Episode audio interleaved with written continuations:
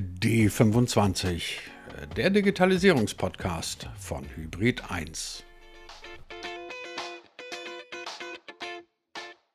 Die digitale Ökonomie ist grundsätzlich sowieso auf dem Vormarsch, das wissen wir alle. In Modelle beliebig lange zu investieren, ohne dass die auch nur eine Aussicht auf Geldverdienen hatten, die wird, glaube ich, im Jahr 2022 enden. So, liebe Leute, liebe Community, liebe Hörer von D25, das neue Jahr ist zwar schon ein paar Tage alt, trotzdem steht jetzt hier auf meinem Schreibtisch eine große, große Glaskugel und in die gucken wir jetzt mal rein, um die Frage zu beantworten, welche wirtschaftlichen, ökonomischen Perspektiven wird es in Digitalistan im Jahr 2022 geben? Naja, ganz so einfach machen wir es uns nicht. Ein bisschen seriöser sind unsere Methoden zur Herausfindung solcher Prognosen dann doch. Genauer gesagt haben wir heute unseren Ökonomen, unseren Wirtschaftsexperten Daniel Wild eingeladen und mit ihm werden wir dann mal gleich ganz, ganz seriös durchgehen. Wie schaut's aus? Wirtschaft, Ökonomie im digitalen Leben im Jahr 2022. Was wird passieren? Wer wird möglicherweise aufsteigen? Wer kommt in Probleme? Und noch ein paar andere Trends. Kleiner Spoiler, da gibt es ein ganz, ganz bekanntes Unternehmen, das es sogar geschafft hat, dass sein Name auch zu einem Verb geworden ist. Und von dem glauben wir, die werden dieses Jahr ein bisschen in Schwierigkeiten kommen.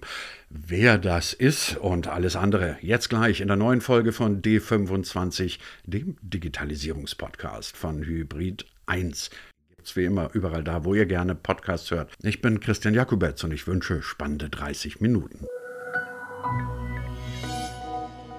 Daniel, wir haben jetzt zu Beginn des Jahres 2022, ähm, naja, sagen wir mal zwei eher trostlose Jahre hinter uns.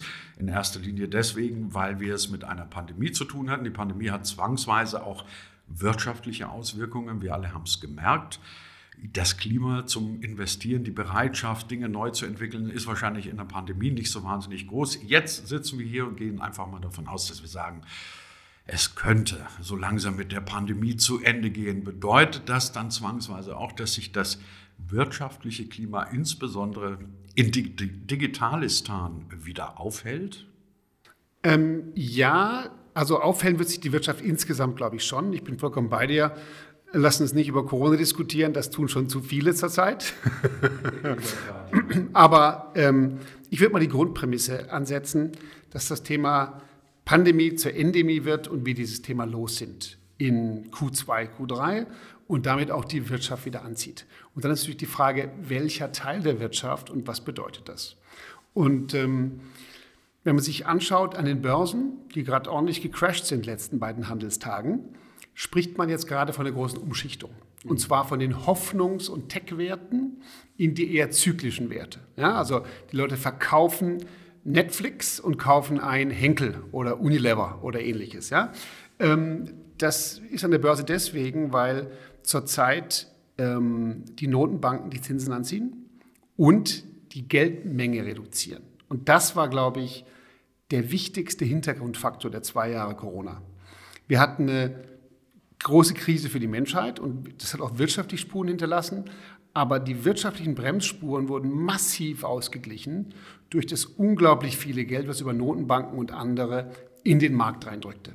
Zinsen waren auf Null oder im Fall der, der deutschen Staatsanleihen unter Null und es gab quasi kostenlos Geld. Das hat bedeutet, dass die Bereitschaft, in Risikobereiche vorzudringen, die man vorher nicht investiert als Investor, beliebig hoch war. Wenn dein, wenn dein Geld nichts gibt bei der Bank, dann fängst du an, Aktien zu kaufen. Wenn du ohnehin schon Aktienkäufer warst, machst du Private Equity. Wenn du Private Equity gemacht hast, machst du Venture Capital.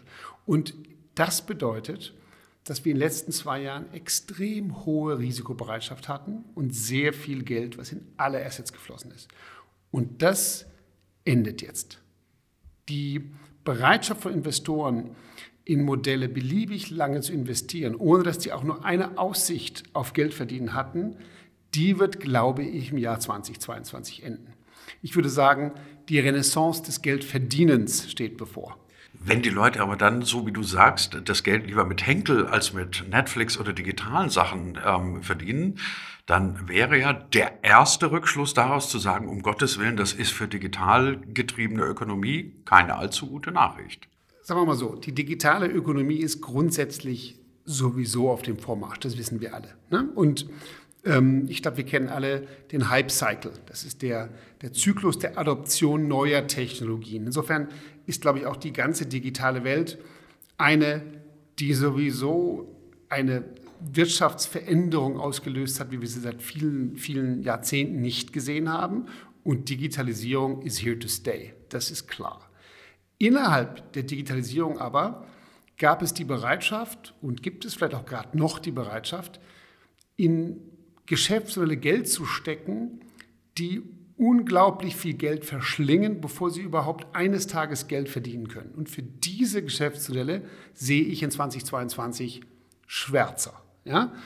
Das bedeutet, wir ein Beispiel, sowas wie Gorillas oder Flink, daran glaube ich gar nicht. Ja? Coole Firmen, aber ein Lebensmitteleinzelhandelsgeschäftsmodell mit schwachen Margen zu verbinden noch mit den Kosten von Auslieferung innerhalb einer Viertelstunde, das bedeutet einfach, dass man sehr, sehr, sehr viel wird wachsen müssen, um dort Geld zu verdienen. Dazu waren Investoren bereit. Ich hoffe, die Firmen haben noch genug Geld, weil ich glaube, die Bereitschaft nimmt ab, in solche Geschäfte Geld zu stecken. Das gibt mir die Gelegenheit, dir eine Frage zu stellen, die ich schon immer mal Menschen mit finanziellem Sachverstand stellen wollte. Ähm, du bist Investor, es ist quasi dein Beruf. Du hast jetzt gerade geschildert, dass ein Unternehmen wie Flinkster oder, nee, Flinkster waren die von der Bahn, Flink, Flink und Gorillas, ähm, dass du an dieses Geschäftsmodell aus plausiblen Gründen nicht so ganz glaubst. Offensichtlich gab es aber eine Menge von deinen Kollegen, von anderen Investoren, die daran geglaubt haben. Wie kommt es, dass Dinge, dass sich Einschätzungen in einem Markt, bei dem sich ja die Rahmenbedingungen jetzt nicht wesentlich verändert haben, so weit auseinandergehen? Also die Tatsache, dass die Margen im Lebensmittelhandel relativ gering sind und dass das digitale Geschäftsmodell, das zum Beispiel hinter dem Gorillas liegt, auch ein bisschen wackelig sein könnte, das hätte man ja letztes oder vorletztes Jahr auch schon wissen können. Ja, aber ich glaube, erstmal ist die Frage, was ist das Grundumfeld? Und wie vorhin besprochen, wenn ganz viel Geld da ist und kein Geld, der Referenzzins nicht vorhanden ist. Ja, also zurück zum finanziellen Sachverstand. Geschäftsmodelle werden grundsätzlich bewertet, indem man zukünftige Einnahmen abdiskontiert. Das heißt, eine, eine Aktie kann man nehmen als den Wert der zukünftig abgezinsten Dividenden. Wenn also eine Firma über Jahre kein Geld verdient und dann später erst Geld verdient, weil es dann groß genug ist, dann ist der zukünftige Wert deswegen ein hoher Wert heute, wenn der Zins nicht hoch ist. Ja, also bei einem hohen Zins bedeutet das, Werte in der Zukunft sind heute viel weniger wert.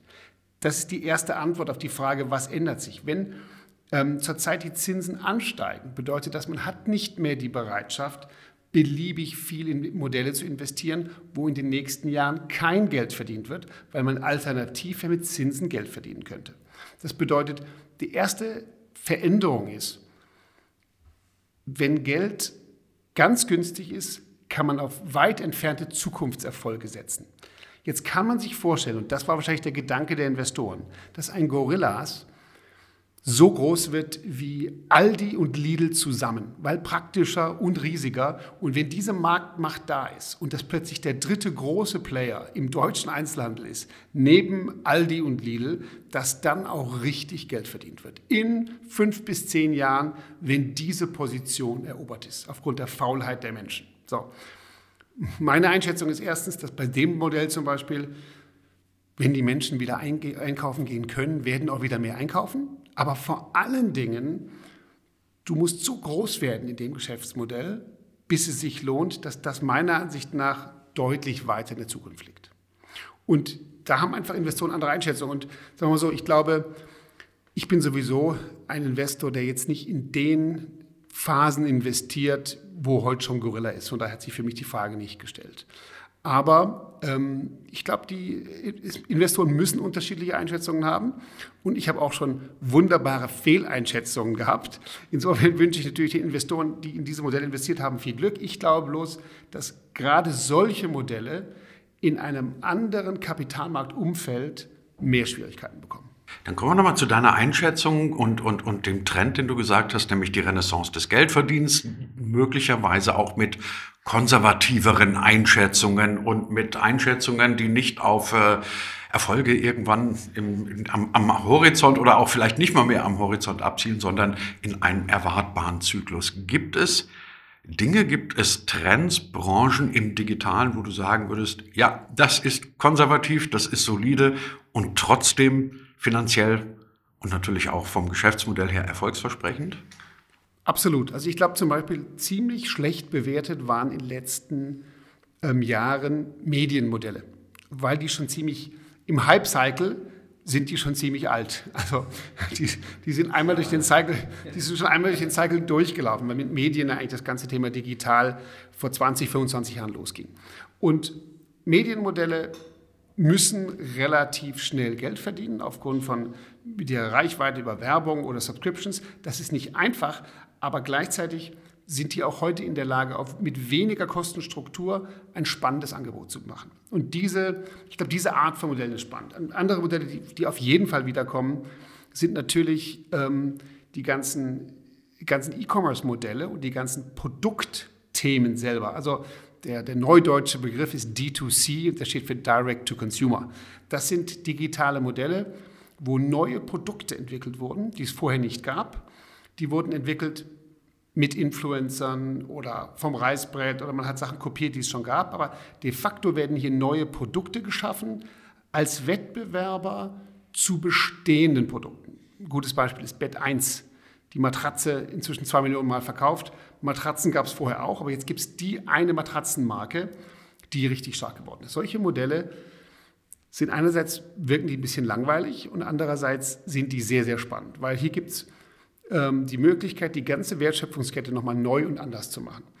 Ein Beispiel aus meinem Portfolio ist die Firma Alphapet. Alphapet ist eine Tierfutterfirma. Super einfach. Tierfutter gibt es schon lange, aber die haben es halt geschafft, ihre Brands, ihre Tierfutterbrands, Wildesland oder äh, Wolfsblut, so stark digital an den Kunden zu bringen, dass auch im Offline, auch im Einzelhandel inzwischen deren Produkte etabliert sind. Die beherrschen die gesamte Wertschöpfungskette und haben einfach jetzt mit äh, sehr, sehr hohen Umsätzen, inzwischen im dreistelligen Millionenbereich, neue Produkte am Markt etabliert, die für die bestehenden Anbieter langsam bemerkbar werden. Und das sind Produkte, wenn man das gut macht und man hat sein eigenes Produkt, dann hat man eine ordentliche Marge. Man hat nämlich äh, die Produktionsmarge und dann man vertreibt direkt. Das heißt, man hat keinen mehrstufigen Vertrieb und das ist am D2C-Thema spannend.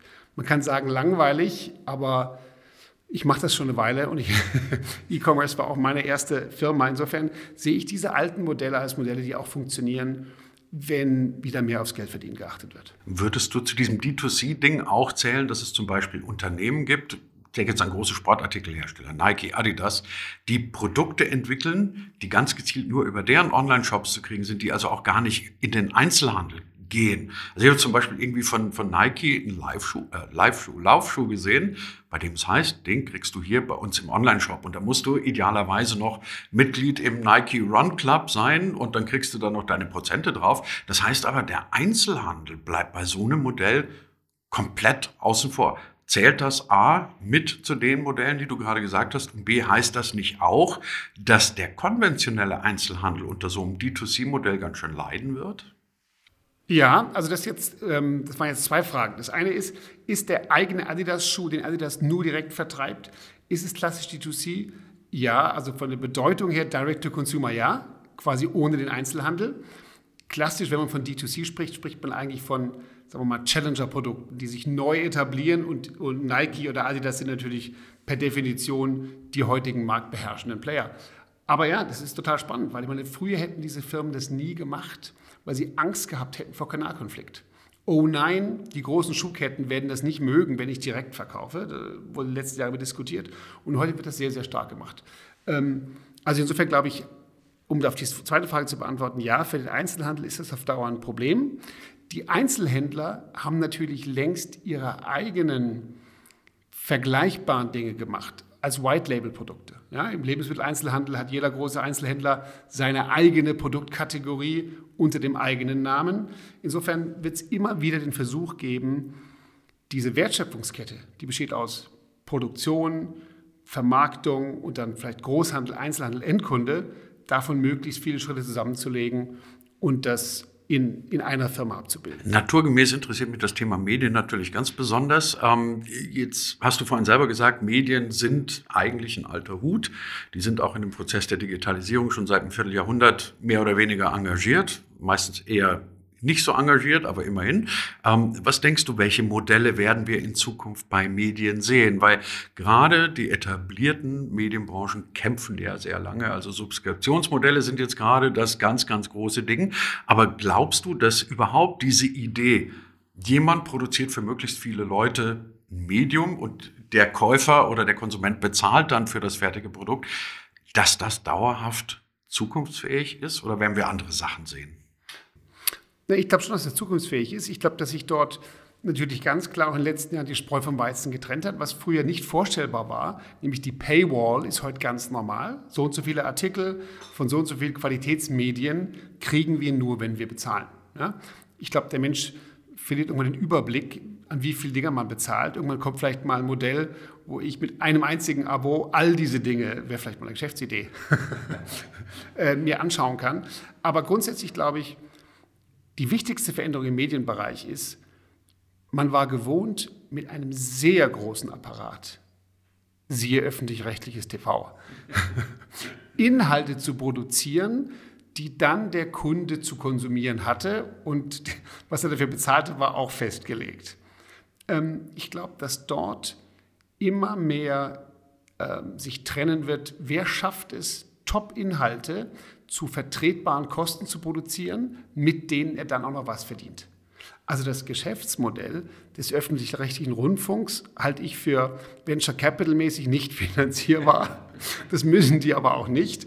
Ähm, ich glaube, die, die spannende Frage ist, nehmen wir eine Firma wie BuzzFeed. BuzzFeed ist an die Börse gegangen. Das ist ähm, eine schnell wachsende Mediencompany, die aber sehr gut zeigt, die wurde ganz hoch eingeschätzt, hoch bewertet.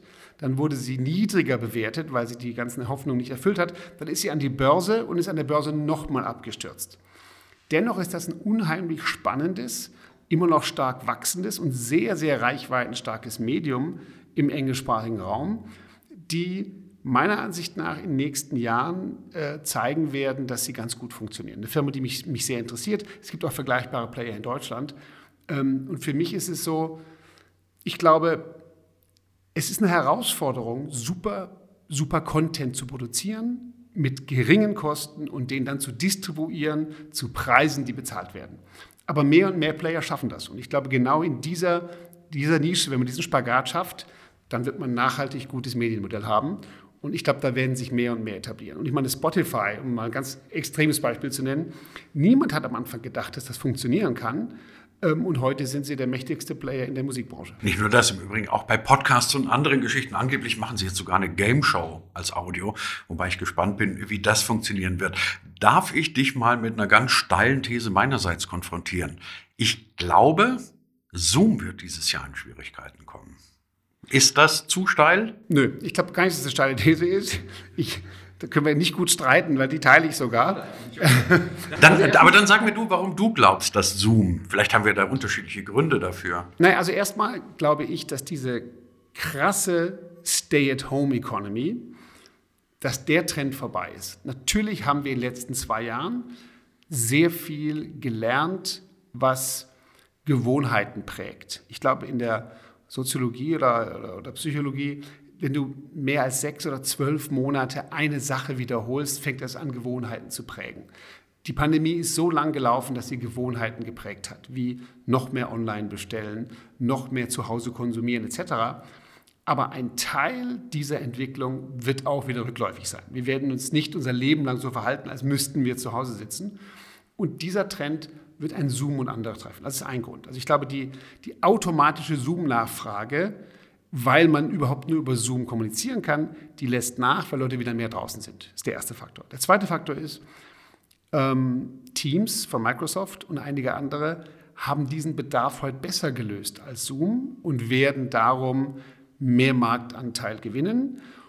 Und das Dritte ist, es gibt natürlich immer mehr auch noch günstigere, kostenlose Anbieter, ähm, die nicht automatisch definieren, dass das jetzt der, der, einzige, der einzige Player ist. Und viertens, Zoom-Fatigue. Wenn man, wenn, man schon ein, wenn man schon ein Wort prägt, ja, dann äh, also die Müdigkeit, schon wieder den nächsten Zoom-Call machen zu müssen, dann ist das wahrscheinlich auch ein Zeichen dafür, dass der Trend gerade dreht. Ich glaube im Übrigen, dass noch, noch ein weiterer Aspekt dazu kommt, nämlich der, du hast es teilweise schon angesprochen, Zoom hat sich darauf kapriziert zu sagen, wir bieten eine Lösung zur Kommunikation über den Bildschirm an. Also du kannst mit uns Videocalls machen oder Konferenzen oder Webinare oder ähnliche Geschichten. Und ähm, quasi um die Produktlinie weiterzuentwickeln, haben sie noch ein Zoom Phone gemacht, was aber letztendlich auch nur Kommunikation ist. Und Teams und andere haben kapiert, es geht um die Organisation eines digitalen virtuellen Alltags, eines Büroalltags, in dem du sagen kannst, okay, hier kann ich auch, was weiß ich, Arbeitsgruppen machen. Ich kann mich komplett als virtuelle Firma dort organisieren. Das bietet Zoom ja überhaupt gar nicht an. Kommen wir vielleicht über den Schritt zum nächsten, nämlich virtuelles, hybrides, wie auch immer du willst, Arbeiten von Unternehmen. Glaubst du, dass wir alle wieder in die Büros zurückkehren werden? Ähm, glaubst du an rein virtuelle Firmen oder ist es eine Mischform, die wir erleben werden? Also ich glaube, es wird eine Mischform sein im Sinne von, es wird unterschiedliche Formen nebeneinander geben. Also die rein virtuelle Firma gibt es schon länger. Und ich kenne eine Menge ähm, Unternehmer, die ihre Firmen weltweit verteilt und rein digital gegründet haben. Das hat viele Nachteile und viele Vorteile, aber es gibt halt eine Menge Menschen, die auch schon Namen haben, digitale Nomaden, die einfach durch die Gegend ziehen und von überall arbeiten, die genauso arbeiten wollen. Und ich glaube, das wird es noch mehr geben als früher, weil die Akzeptanz dessen stärker ist. So, also erstens, das rein digitale gab es schon, gibt es noch mehr. Das andere ist, die klassischen Firmen, die auf sowas wie Unternehmenskultur Wert legen, die müssen ihre Menschen zurückholen. Das versuchen die auch gerade ganz, ganz stark, weil natürlich das, was eine Firmenkultur prägt, das heißt den Arbeitseinsatz, den Austausch, sei es unterschiedliche Themen, äh, sei es äh, wie man damit umgeht, das ist halt ganz, ganz schwer über Zoom oder Teams zu vermitteln. Das bedeutet, es gibt viele Firmen, die jetzt sich sehr, sehr ähm, stark darum bemühen, ihre Mitarbeiter wieder komplett zurückzubringen. Und ich glaube, das wird auch schwierig. Ich glaube, die meisten Firmen werden wahrscheinlich auf ein bis zwei Tage Homeoffice die Woche, die man machen kann, wenn man will, sich einpendeln. Insgesamt glaube ich, dass 20 Prozent weniger dauerhaft im Office sein werden. Und wenn man das natürlich auf, den, auf Büroimmobilien umlegt oder sich andere Fragen stellt, wird das schon wirtschaftlich auch Spuren zeigen. Ich glaube, dass wir nicht wieder zu einer alle sind normalerweise jeden Tag im Büro Wirtschaft zurückkehren. Ich habe mich in den letzten Wochen nicht nur in der Pandemie, sondern auch Urlaubs und sonst was bedingt dabei ertappt, dass ich inzwischen, obwohl ich wirklich von mir selber behaupte, ein sehr digital denkender und lebender Mensch zu sein, aber dabei ertappt, etwas zu machen, verstärkt, ähm, was eigentlich als selbstverständlich gilt und trotzdem ist bei mir jetzt erst angekommen, nämlich mein Leben zunehmend mehr über, über, über mobile Plattformen zu organisieren. Also ich habe im Urlaub dann festgestellt, eigentlich mache ich fast alles nur noch über Smartphone. So, liebe Hörer, bevor ihr jetzt zusammenzuckt und sagt, Mann, der kommt im Jahr 2022 mal. Ich hatte natürlich immer ein gutes iPhone und habe meine Apps benutzt, aber ich hatte den Eindruck, das ist jetzt erst so richtig angekommen, da, also bei mir im Bewusstsein zu sagen, ich kann eigentlich alles über mobiles Device machen. Ich brauche stationäre Rechner so gut wie gar nicht mehr. Jetzt bist du an der Firma beteiligt, die heißt Apps Factory und die stellen wahnsinnig viel Zeug in der Richtung her. Was denkst du, werden wir in Sachen Mobilität, mobile Devices, App-Nutzung nochmal einen weiteren Schub erleben? Und in welche Richtung denkst du, könnte das gehen? Ja, ich glaube, dass das, dass das sich schon mal sehr, sehr stark weiterentwickelt. Weil wenn man heute sieht, sind wir eigentlich in der zweiten Ära des, des Internet, ja, um den alten Begriff zu verwenden. Das erste war das stationäre Internet. Da ging irgendwann in den 90er Jahren für die meisten los, mit den ersten E-Mails, mit dem Thema Online. Und irgendwann ab Mitte der 2000er beginnt die Phase des mobilen Internets. Es ist nicht ganz klar, wann die beginnt. Wahrscheinlich nicht im ersten iPhone, aber wahrscheinlich dem iPhone 3G. Das war das zweite iPhone. Das war das erste Gerät, wo plötzlich nicht mehr das Internet etwas war, wohin man ging an den Rechner im Schlafzimmer, sondern es war immer um uns rum und wir haben es ständig genutzt. Und das hat sich verstärkt. Das heißt, dieser Trend zum, zum alles mobil und auch alles mobile first gedacht, der hat sich verstärkt. Warum gibt es die ganzen Apps? Weil es jede Menge Funktionen gibt, die mobile first gedacht noch viel besser sind als vorher. Und das wird weitergehen. Ich glaube aber, dass wir an der Schwelle zur dritten Phase stehen. Und die dritte Phase haben wir schon mal diskutiert mit dem Stichwort Metaversum, Web 3.0 und so weiter. Irgendwann wird eben das Internet, Web oder der digitale Raum nicht etwas sein, der nur mobil immer um uns herum ist und immer verfügbar, was die heutige Phase ist, sondern etwas sein, wo wir eintauchen. Das heißt jetzt nicht nur über AR oder VR-Geräte, sondern über unterschiedliche Geräte in eine persistente Welt eintauchen, in der wir Dinge tun können. Und ich glaube, das kommt als nächstes. Das heißt, der, das mobile Zeitalter sind wir mittendrin, wird noch stärker werden. Aber ich glaube, wir stehen in der Schwelle zum nächsten. Aus ökonomischer Sicht, das vielleicht als letzten Block von unserer heutigen Folge.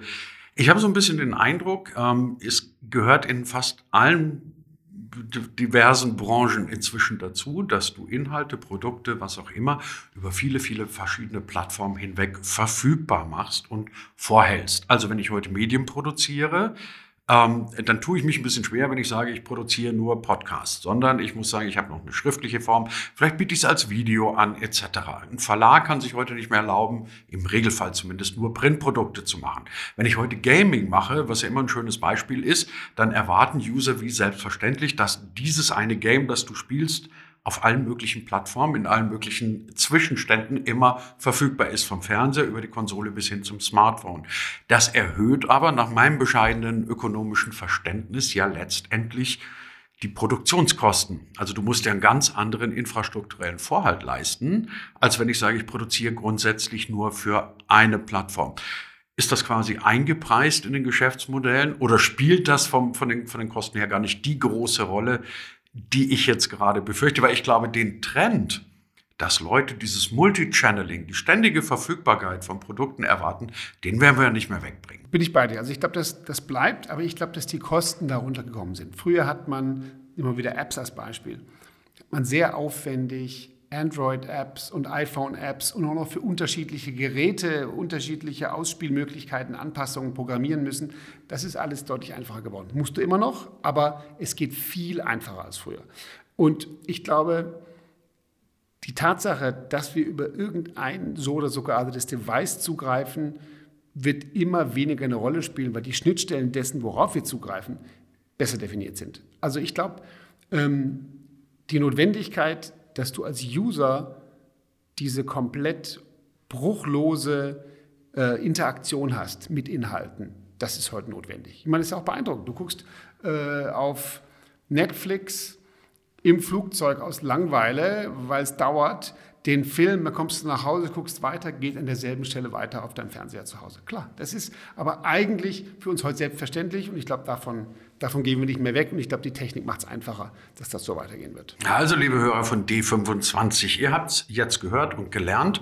Henkel-Aktien können wieder hip sein. Seid bitte trotzdem nicht blöd, verkauft nicht euer ganzes Tech-Zeug, weil wir auch gelernt haben, digitale Geschäftsmodelle und digitale Technologien bleiben natürlich weiterhin spannend und interessant, auch wenn möglicherweise das Denken darüber wieder ein kleines bisschen konservativer wird. Das war unser Ausblick auf 2022 mit unserem Wirtschaftsfachmann Daniel Wild. Ich kann euch versprechen, war nicht das letzte Mal, dass er da war. Für heute ganz, ganz vielen Dank, Daniel. Ich danke dir. Bis dann.